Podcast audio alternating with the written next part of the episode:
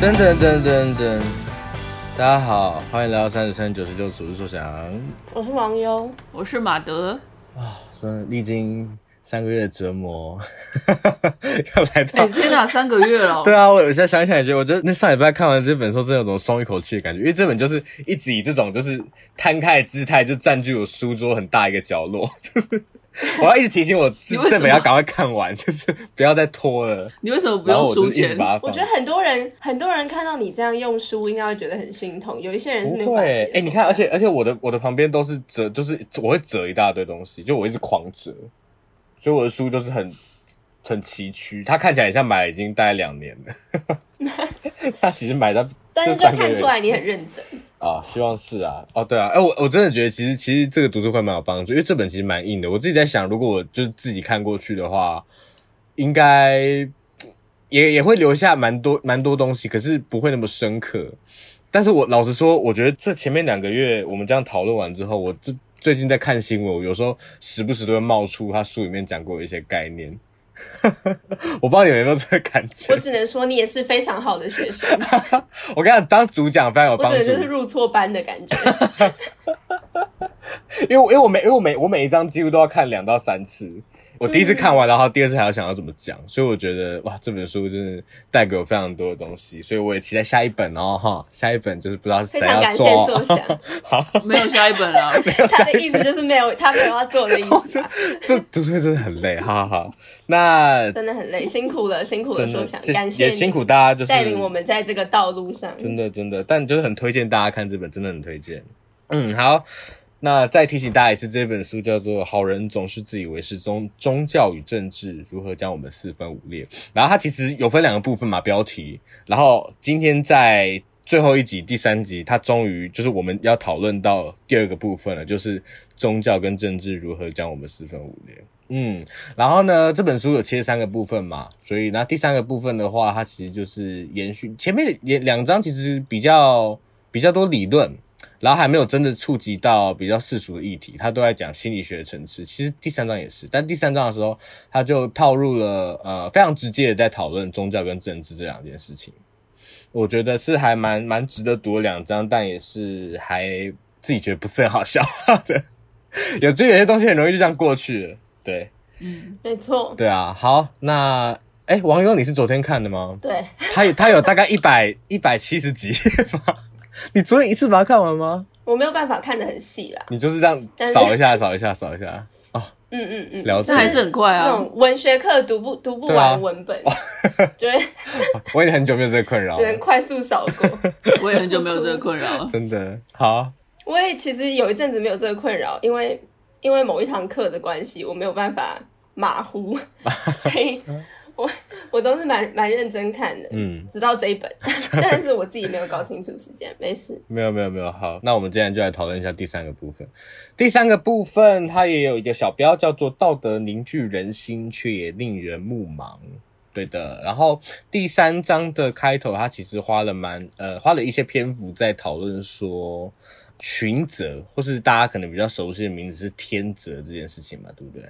就是天择这件事，就是在讲，其实是关于适应，对不对？就是同样一种物种，但是个体之间有差异。那个体之间产生差异之后，面对不同的呃环境刺激，有些存留下来了，有些没有。那存留下来的就会去繁衍它的后代，那某些特征就被保留下来。那这些特征就会被我们视为是容易适应环境的那些特征。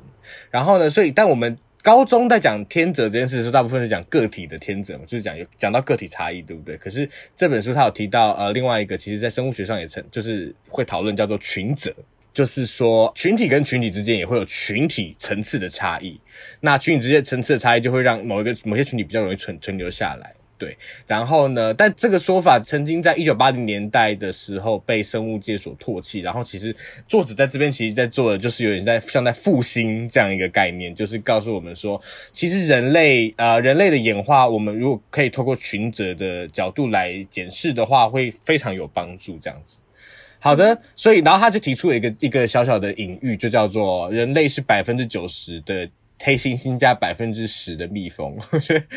好违和，就每次想到那画面，我那时候看完我就想说，什么意思？就是蜜蜂的 蜜蜂的触角，然后下面全部都是黑猩猩。对啊，对啊，因为你会想到是那个组成。对啊，就是你要把黑猩猩跟蜜蜂融合在一起，很不舒服的感觉。对啊，超奇怪。对，而且根本没有办法哎，其实因为它们大小差太多。对啊，蜜蜂不管是取哪个部位都不合理，可能是翅膀吧，就这样没没什么用处的感觉。对，感觉会很像苍蝇哎。对啊，很恶心。对，但是它其实黑猩猩其实讲的比较像是呃，因为黑猩猩我们想象可能是蛮有人性的嘛，我不知道怎么不能讲，就是跟我们原本印象中的人类差不多，智人比较接近。对对对，对但是他把他就说，其实我们像黑猩之外，我们还有一点点像蜜蜂，就算那个九九十跟十不是一个确切的数字啊，只是我们就是意思就是我们其实也有一点点像蜜蜂。然后我觉得其实这一章很有趣的是他在讲关于。团体感这件事情，嗯，就讲他就有讲到说，呃，你好像在有些时候你会感受不到个体，就你会你会感受不到你自己，然后然后你你会。非常有意识的认知到自己是作为群体的一部分，这就是我们作为蜜蜂的一个例证嘛，对不对？然后他其实就讲到说，那其实有一些开关，就是人类不是就是莫名其妙就会变成蜜蜂，就有一些开关会让我们变成蜜蜂的，对对对。那我就大概提一下，然后你们可以分享一下有没有什么类似的经验？OK 好，它总共有四个，然后第一个的话叫做敬畏自然，就是你看到那种大自然那种很壮阔美好的风景的时候，你会有一种。你整个人消融在风景里面的感觉，你没有这种经验吗？我觉得有诶、欸，在因为我很喜欢，我很喜欢海，嗯，所以有时候看海的时候会有这种感觉。哎、欸，我喜欢山。我看山的时候才有这种感觉。好，这又又落入一个山跟海的竞争。但是我我觉得马德那，因为我我我那时候看到这个的时候，我想到了也是，就是我去年过年的时候一个人去花莲的，然后那一天，对，这真的太惊人了，是一个莫名很莫名其妙的时间，对啊，反正就那时候下超级大雨。然后因为我是坐那个台湾好行，就是接驳车，然后我看错时间，然后等于是我的我人在七星潭，但下一班还有大概快一个小时，而且是最后一班，然后我就错过，然后我就觉得很无助，我就一个人就是你知道，我就站在那个七星潭的那个石子的那种滩嘛，然后就撑着雨伞在那边，然后被浪泼，因为浪超级大，然后雨也超级大，然后我就整个人都湿，然后我就整整很无助的在那边，然后我就真的有一瞬间有一种。就就有一种入定的感觉，因为你知道，我就我就在那边，我就默默默默就站了四十几分钟，然后就站到下一班车来，然后我就回回过神，我想说，刚刚四十几分钟发生什么事情？的这种感觉，所以所以我觉得我那时候看到的时候，就想到那个经验，就觉得其实真的很，他说很神秘，是真的蛮神秘的，因为你会有一种，嗯，你会有一种哇，人类好渺小的感觉，就你会突然啪啪啪啪，你会突然就是很多那种。很有点就是很很突然的那种哲学式的思考，就突然蹦进你的脑袋之中，我就觉得还蛮特别的。所以第一个会让你感觉到你不是身为个体，而是身为也不见得是群体的一份子，可能甚至是整个环境、整个宇宙的一份子的感觉，是关于自然嘛，嗯、对不对？然后第二个我也觉得蛮特别，是它叫做涂尔干药，就是有一些这算毒品吗？算是毒品吧，有一点像是啊，是毒品，是对，对，就有些毒品。而且他提到各种都是那种什么蘑菇啊，然后迷幻药，嗯嗯嗯，对啊。而且他其实第二个、第三个可以一起看，第三个叫瑞舞。然后我那时候看到的时候，我其实蛮疑惑什么叫瑞舞。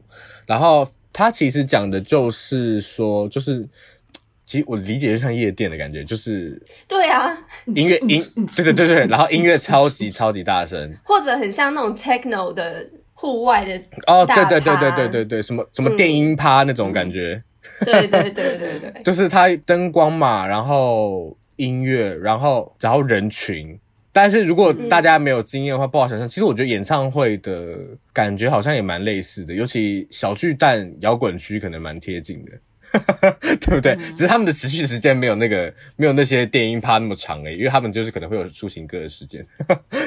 对，我就 我在想。其实看足球赛有时候会这种感觉哦，对，体育赛事，体育赛事也是吗？对啊，对啊。那你要分享一下足球赛的经验吗？看足球赛的经验，因为整个观看过程，它里面书有提到说有点像是一种仪式嘛。哦，对。所以我就记得之前就是跟轰家去看球赛，然后我们就是开车去那个球场，然后路上你就会遇到。可能跟你同队的人，嗯，因为他们就会，他们就是你球球队都会有他们的衣服嘛，或者是围巾，反正就是各种可以辨识你是哪一队的。嗯，所以假设你你可以秀出来，别的车会知道你是，就是会知道你是那一队的，哦、好酷、哦。所以像你去的过程可能还不会遇到，但是你回程的时候，你就会开始遇到很多，因为你可能赢了，所以你就开始遇到很多，就是。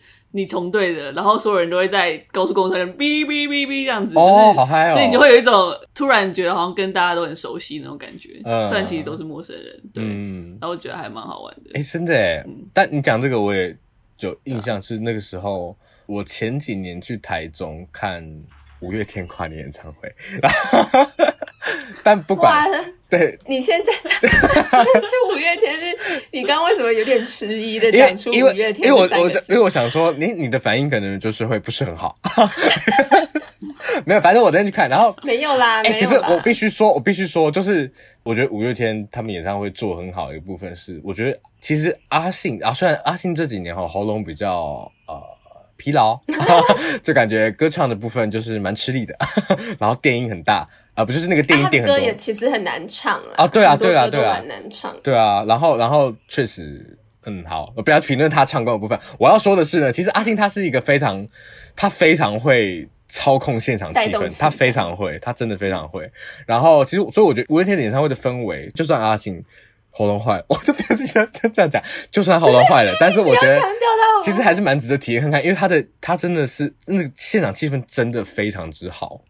然后，因为那时候是我记得是下晚上开始嘛，然后下午那时候在外面的时候，然后就有听到里面在彩排，然后那时候听到彩排说，就是外面就已经大家全部都已经开始唱了的 那种感觉，然后所以你就会、哦、真的是嗯，大家时代的共鸣的感觉。对对对对对，所以那时候我就印象非常深刻，就是我一直觉得这种大型演唱会很迷人的部分就在这里。插播，嗯。说，我觉得伍佰也会带，伍佰超会带。你去看伍佰是不是？伍佰演唱，对，去看伍佰演唱会超赞。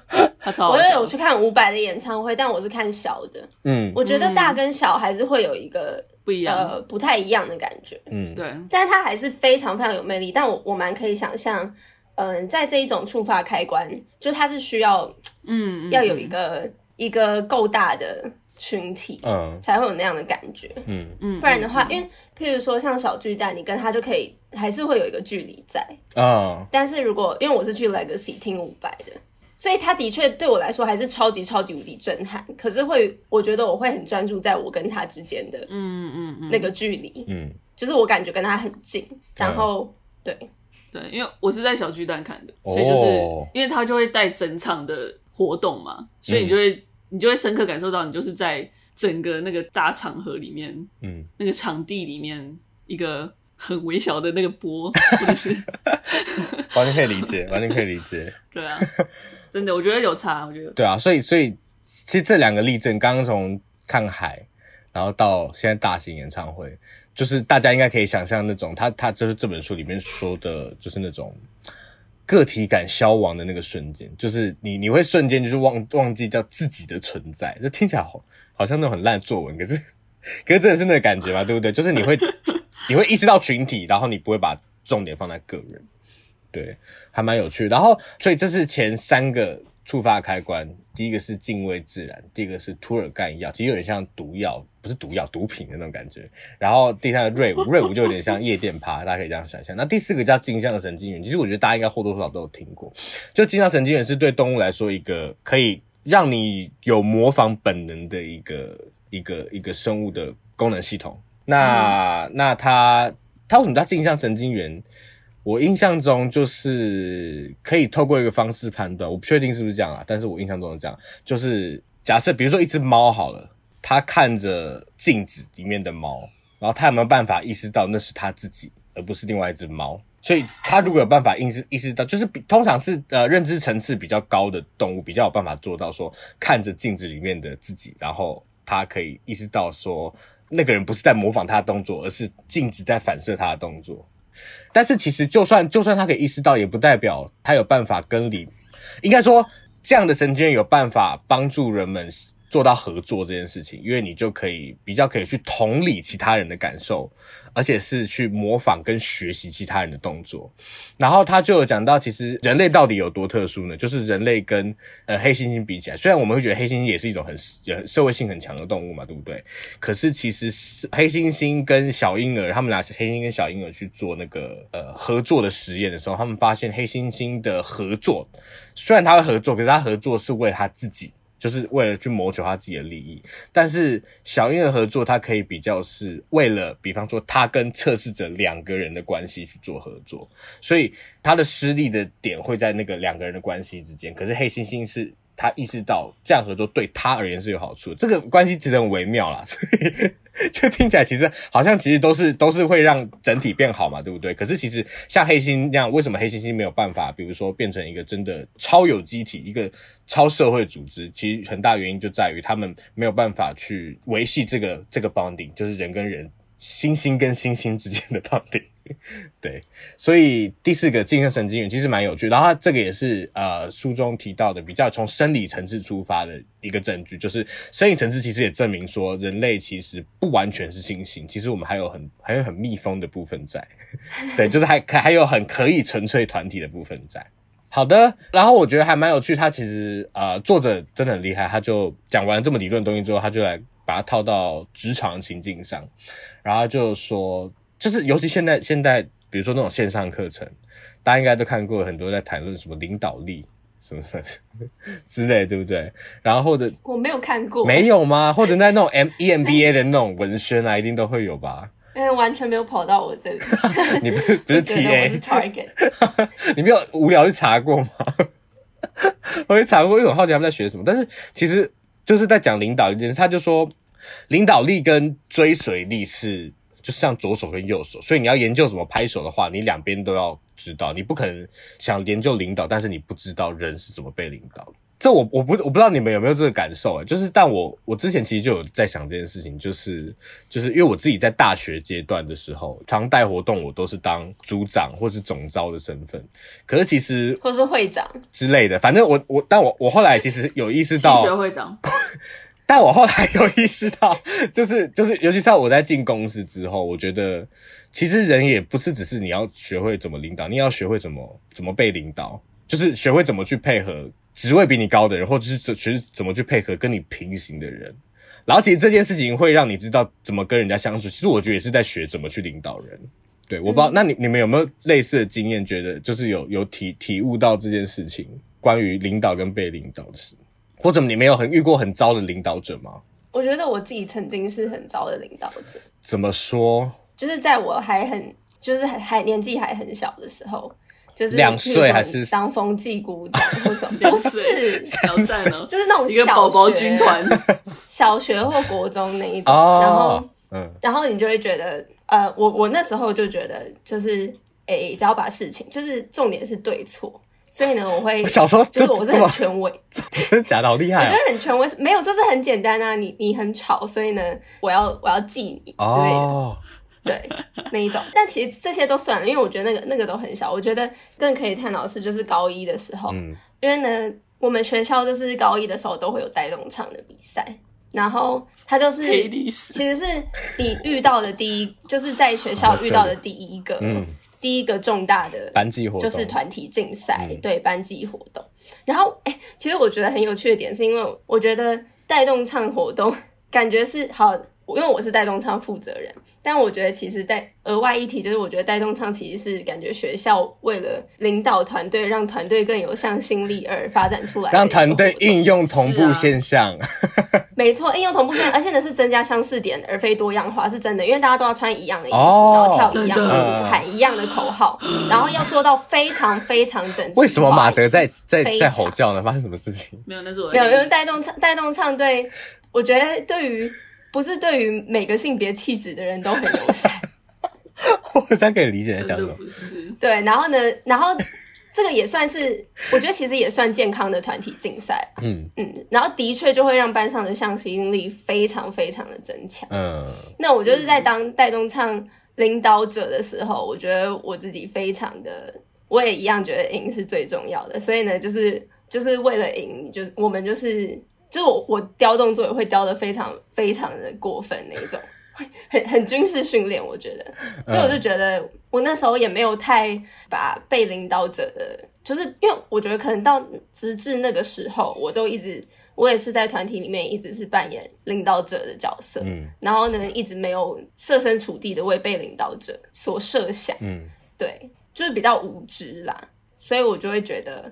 这个应该是为了团体好，所以呢，就是如果我不这么做的话，感觉就没有办法达到这个结果。嗯，所以我就是感觉在领导的时候合理化自己的管理手段，很过分的地方。对对对对对。嗯、但虽然我们结果非常好，所以呢，大家就完全没有关系的那种感觉。因 为我觉得这种事情还是很结果论。那、啊、如果结果好，大家当然就不能怪你，大家就只会很开心，然后记得那个结果。嗯，对，所以大家对我还是很好。可是我我自己每次回去反省，我就会觉得。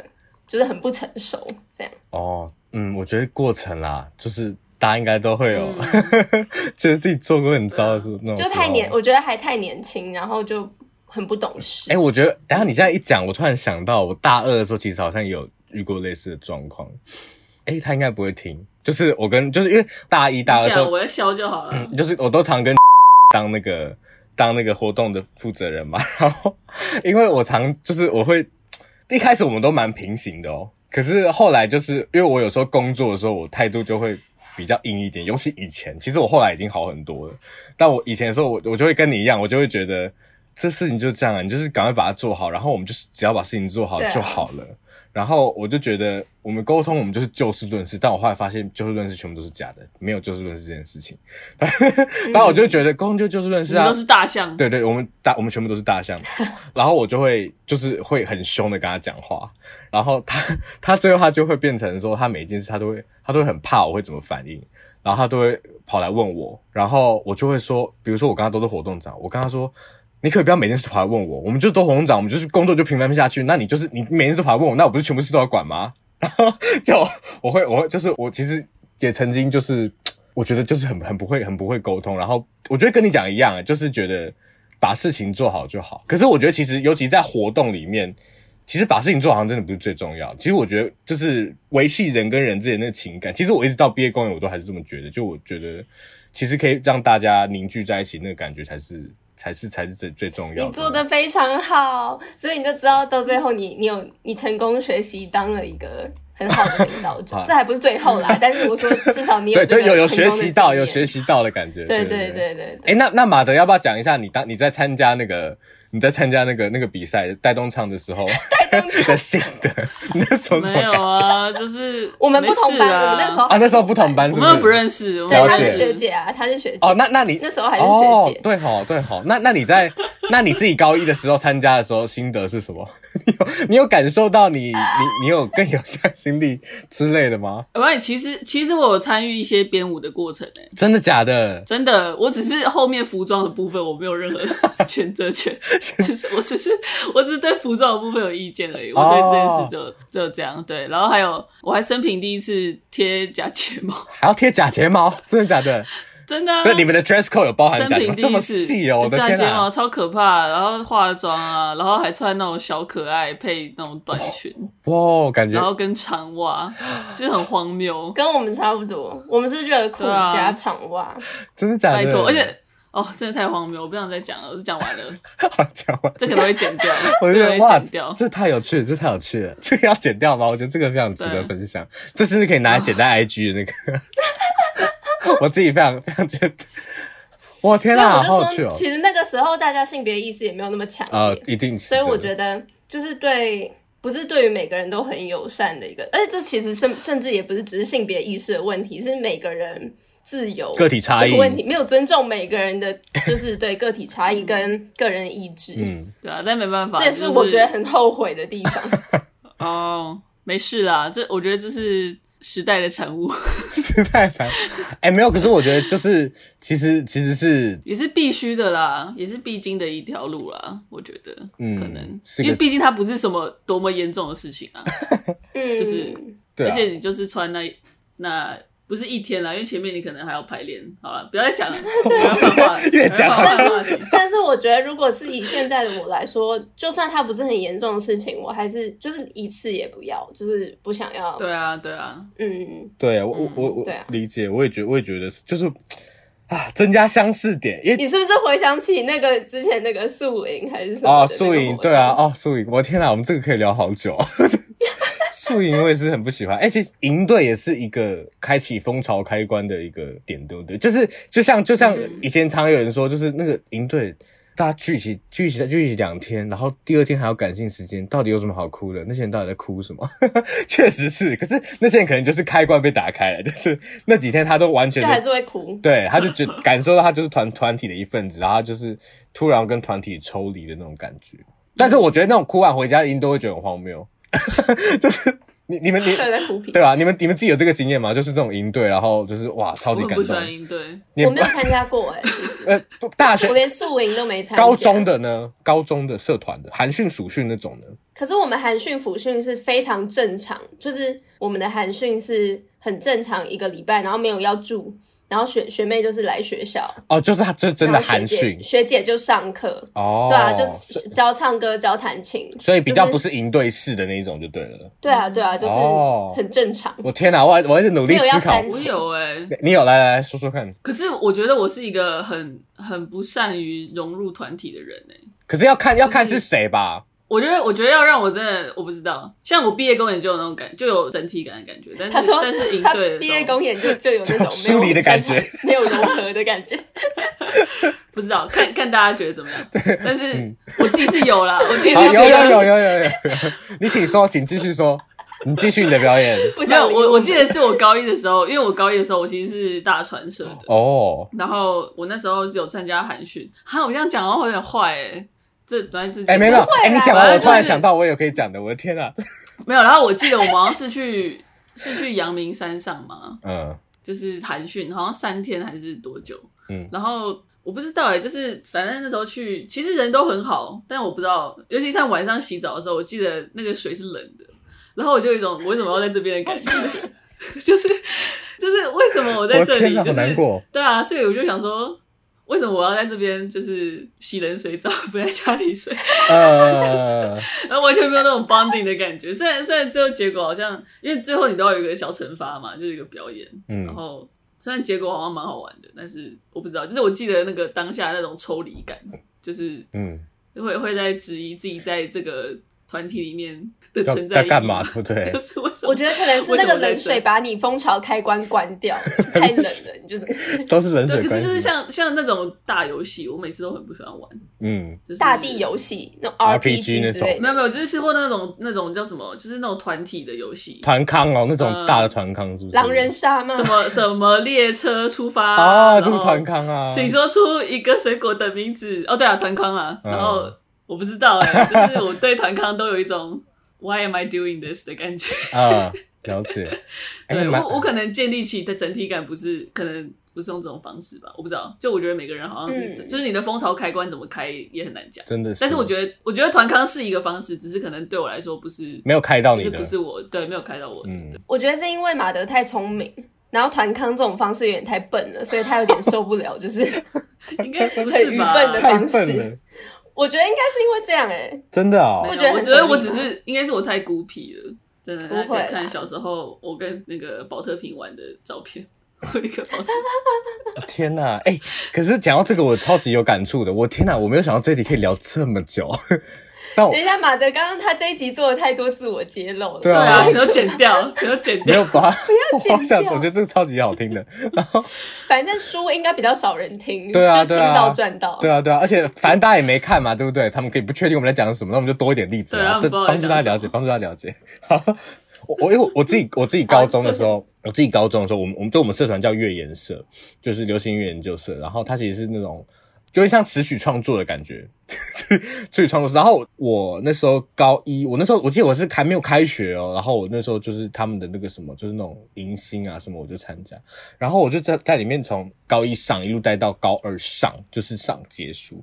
然后我几乎我每一个活动都有参加。可是我在里面超奇怪的事，就是我几乎每次去的时候，我一句话都没有讲。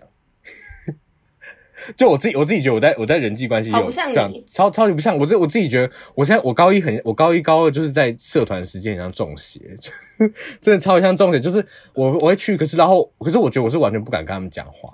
我不知道哎、欸，因为我自己觉得我跟那些那些那个就是你知道每每个学校都会有一群是很社团咖，就是非常核心的那一群人，每个年级都有，对不对？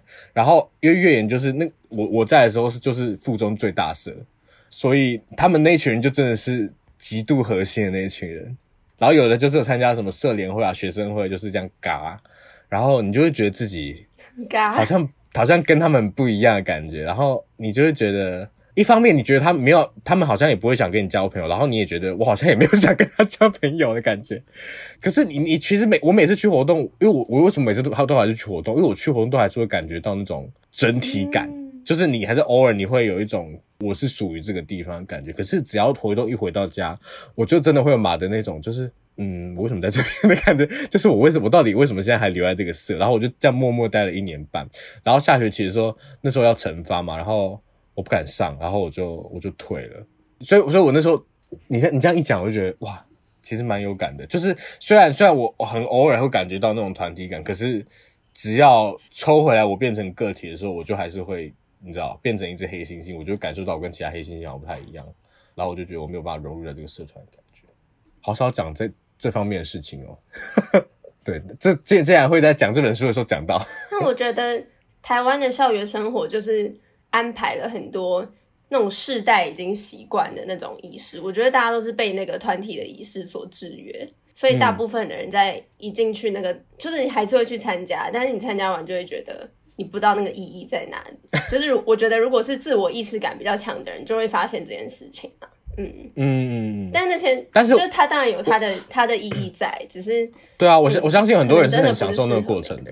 对对对对对。而且就是我觉得班级比赛，虽然我刚刚一直在讲我我的带动唱的黑历史，但是我其实觉得就是班级比赛这是真的让班级更团结的一个方式，然后你会很快的认识彼此的方式。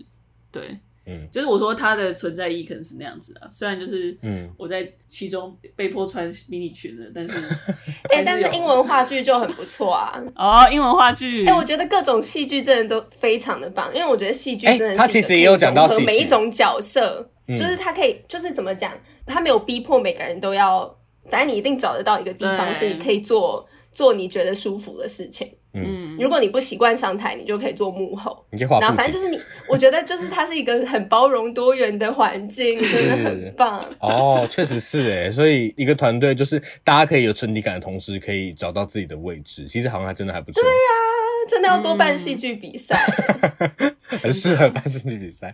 对对对，好，嗯、然后这个这个话题终于可以差不多做结吗？好，好了，还是稍稍微提一下，我们就是现在除了讲到这种算是呃资本主义，好，不要讲资本主义，公司里的风潮开关之外，就是团团队领导相关的，他有讲到政治上的风潮开关。对，然后他就解决举两个蛮极端的例子，一个是嘉年华会。嗯，大家可以回想一下，看那种迪士尼的时候，那个嘉年华会就是不是只有平民在参加而已，就是那个时间点是所有的，这整个是真的是举国欢腾，就大家都一起沉浸在那个欢乐气氛之中，所以它是一种书里面提到是一种消弭阶级的感觉。嗯，然后其实这种 bonding 就是就是会是我们所认知的那种社会资本的概念，就让你感觉到你对这个团体是有归属感的。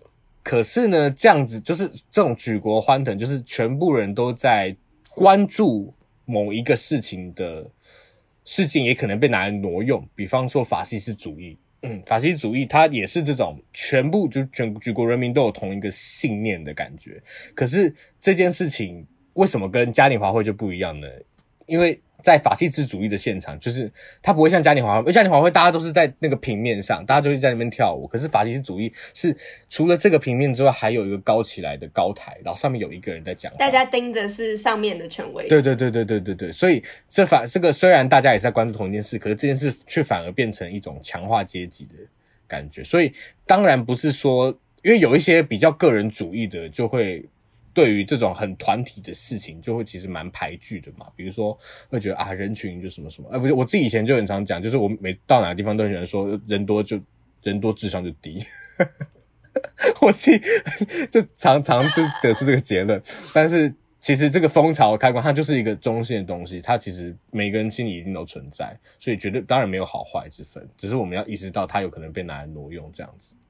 OK，好，然后这个这本书他讲完这个蜂巢，所以蜂巢其实基本上是第三章就最后一部分的最重要的概念，然后他后来就用了这个蜂巢在讲所谓的宗教仪式，宗教仪式其实就有点。呃，跟马马马德刚刚口技，马马 德马德刚刚说的有有有那个有一点连结，就是讲到说啊、呃，宗教仪式其实不仅仅是局局限在宗教本身，就是我们认知的传统宗教，比如说基督教、犹太教，然后呃道教，就是各种宗教仪式之间。嗯，其实像球赛这种，它也是一种宗教仪式，所以它呃，我们其实可以从比较。嗯，涂尔干的方式，就是因为土尔干他的论点就是说，呃，道德存在是为了凝聚团凝聚团体嘛，对不对？解决团体中开有者的问题。那所以我们也可以透过这个方式来理解宗教仪式。所以宗教仪式的话，它其实呃，我刚刚讲什么？我刚刚这句后面要接什么？我 突然断掉。我刚才讲什么？反正宗教宗教仪式这一段的话，他就在讲说，其实呢，呃。OK OK，我再简单讲一下，就是他讲到宗教这件事，他就是从托尔干的方式怎么去理解宗教的诞诞生。就是我觉得他书里面讲到的方式，可以把宗教想成是说故事，所以它就是一个也也是一个演化的过程。那这个演化的主体就不是人类，是宗教故事，就是先民是怎么去解释这个世界，然后有哪一些系统存在，然后可能有几千万个故事原原先，但是后来有一些留下来。有些留下来，然后这些留下来的就是它会越来越丰富，然后就会成为一个宗教系统。从涂尔干方式理解理解宗教的产生，还有宗教演化会是这样子的长相。所以其实我觉得还蛮有趣的，因为嗯，我先先前没有从这个方面去思考过。嗯，好，然后呢，最后这本书就进到哇，就是很快的把宗教带过，真的太开心了。最后他就进到了。其实是最最最最大的部分，最后一章叫做“为何不能化旗舰为助力”。那这个旗舰是指什么旗舰呢？指的就是自由派跟保守派之间的旗舰。对，所以这这本书一直在讲说，自由派跟保守派为什么没有办法理解对方嘛？所以最后一章非常直接的在处理这个问题。然后就讲到说，自由派跟保守派都有一个自己的大叙述。其实这个大叙述意思就是有点像自己的，有点像自己的神话啦。就他们自己相信的一个世界的方式，比方说左派的话，左派的思想就会认为，其实很像 RPG 的剧情，就是啊，就是以前就是有一个魔王，然后他就是统统治人民，然后那个人民都被压迫，然后呢，可是有一天就是有一群人出来了，他们就说啊，我们要来解放大家，就是我们要来让这些受压迫的人民都可以公平的被对待，然后可以有个人的自由。这样就是我们一直要朝这个方向迈进，这个世界才会变成一个更好的世界。这就是一个左派的英雄解放式的一个神话，这样子。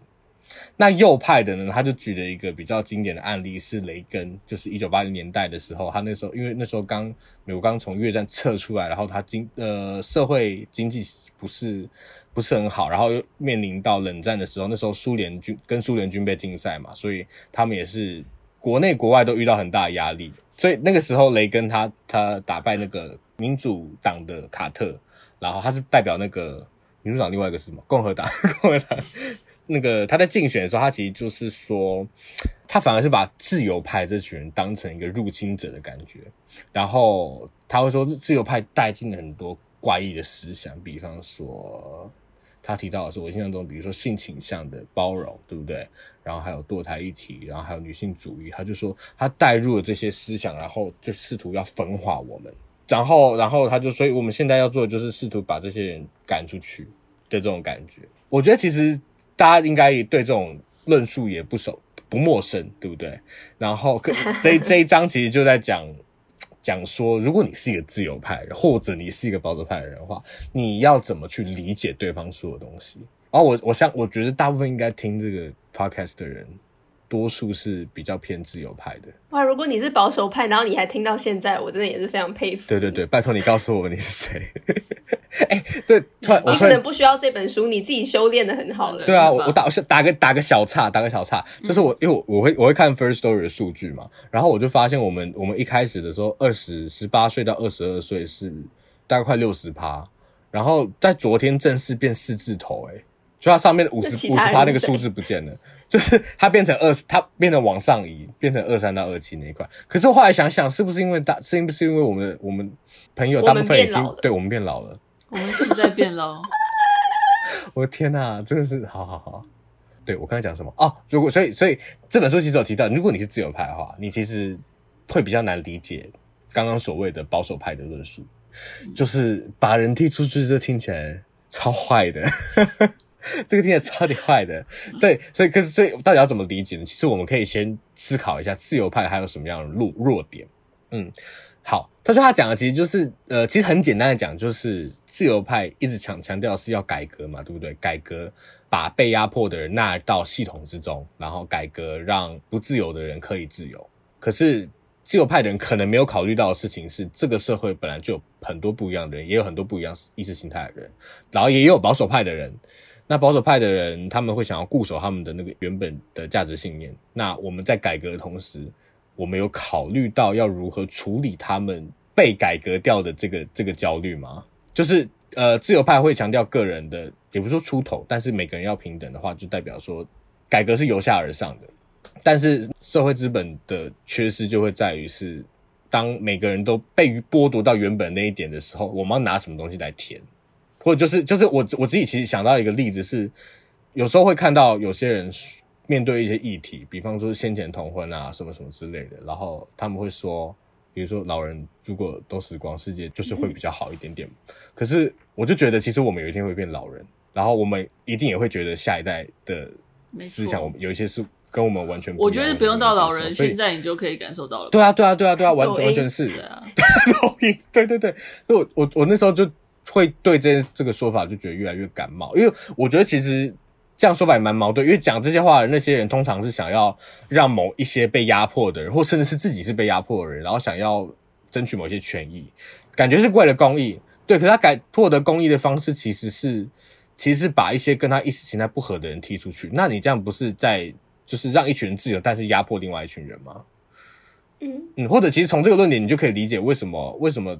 保守派会想要把人踢出去，因为他们其实跟你一样也，也也觉得为什么要只是要铲除异己而已。对对对，其实其实我们这个出发点搞不好是非常之类似的，而且而且保守派也比较就是之前有讲到那个道德的地图嘛，对不对？所以他们其实各种道德受气都发展的比较完整，所以他们其实是对很多事情是比较敏感的。然后自由派的话，就是也不是说不敏感，但是对特定对敏感东西比较集中一点点。是的，所以他真的，他真的讲的很好，因为我我我觉得就是完全完全可以感受到，就是对某些事情特别敏感，但不是对每件事情都很有感觉，就是、嗯、不关注就就算了，就是对你来说完全完全没有考虑的必要，但某些事情就真的会特别特别的。就是小心跟对啊，有些事情就变得反应很大，嗯，尤其在在对方对，对方看来，对对，就会觉得反应很大。嗯、所以我自己觉得，因为我们都是自由派的人，所以我觉得从这本书里面可以比较学到比较多的是，就是认认识到风潮这件事情。就是我们不能总是觉得我们要摧毁某一个风潮，就是，但是我觉得这个真的好难哦。就是那如果不摧毁风潮的话，嗯、我们要怎么实践某一些理想？但是我觉得这本书，它其实最后结语也说的蛮好，它是那句话，我觉得蛮蛮有趣，就是我们都会被困在这里一阵子，所以先想办法一起解决问题吧。就是、对啊，我觉得其实这本书很推荐大家读，原因是倒不是说它真的给出了什么很完美的解方，但是我们首先都先认识到，其实无论是保守派，无论是自由派，无论自由意志派，还是社会保守派，还是自由派，我们其实有点像，我们是一个。作者提到阴阳，哇，他是把这个东方哲学拉进来。提到阴阳的概念，就是我们其实都是好的，然后我们都想要这个社会好。先是这件这件事，我们才有办法开始对话。嗯，尤其现在，我觉得网络其实蛮蛮容易让让你对于跟你持不同意见的人，你很容易把他的面孔给妖魔化，你很容易觉得他就是想要做坏事，他就是一个没有人性的人。但是这本书就是让你的那个骑象人可以强一点点。啊，他虽然没有给方法，但我觉得至少你很深入了解这个行为是哪里来之后，就比较你比较可以接受。嗯，就是当然理性沟通什么的，就是我们一直以来都知道的。可是我觉得可能就是很很长时候，我们会被那种你到底为什么会这样，嗯的那个想法困住。嗯、所以当如果你真的知道他为什么会这样的时候，就是我觉得可能会比较好接受一点。嗯，我觉得他有诉诸大象吧。他有提到，就是用情感的层面去理解，嗯，然后也可能是更好的沟通方式。是，嗯，你们先建立起关系，然后知道说，其实我们都是在同一队的。嗯、就是我觉得啊，就是其实让我想到之前奥巴马跟那个 McCain 他选的时候，是一二年他们选的时候，其实他们两个都是非常尊敬彼此的。我觉得那个就是可能是最，我觉得是可能政治最理想的状态，就是说。你知道他们在很多议题上，彼此在很多议题上都是用持有不同的看法，但是其实回归来讲，他们全都是美国人，然后他们都是在为美国利益着想。嗯、我是我现在是指就是美国政坛嘛，我觉得那可能是一个最理想的状态，就是说我们终归来讲，其实像他讲的，我们都是其实都是人类，虽然我们有不同的风潮，但是其实可以理解说，不同风潮他们都是试着在这个世界生存而已。是。然后也也也一样，就是不要因为自己读过书就觉得理性的人就比较了不起，因为就是这本书其实从一开始就证明，其实我们每个人都没有多理性。然后也是就是在说教之前要先建立关系，才是一个比较良性的沟通。嗯，好的，哇，这本书终于结束了，哦，好开心，真的是累呀累呀，等一下很值得订一杯手摇杯来庆祝，待会还要家教哦，真的。赶快度过这一切。好，那我们今天这一集就先到这边喽。好啊。那如果喜欢我们的参讲影片，我们不是影片，我们是什么？我们有影片，大家去看。Podcast 没有人在看了，我不想再更新了，拜托你们 不要再说什么 YouTube 怎么都没有更新影片，就没有人在看，好不好？我要耍的就是，所以大家可以说一下，就是 YouTube 上也有，我们也有就是一样的节目。那其实我们现在它现在变成有点像，有点像我们的存档区的感觉。所以也没有必要存档啊，其实，然后反正 YouTube，然后 KKBox 啊，然后 First Story、Spotify、Apple Podcast 这些地方都可以看到我们 Podcast。当然，如果你想要追踪之后更多讯息的话，可以到 Instagram 还有 Facebook 搜寻“三嘴三舌括号九十六”就可以看到我们之后更多讯息。那我们下次见喽！好，拜，好，拜拜。我们礼拜二都会直播，拜拜。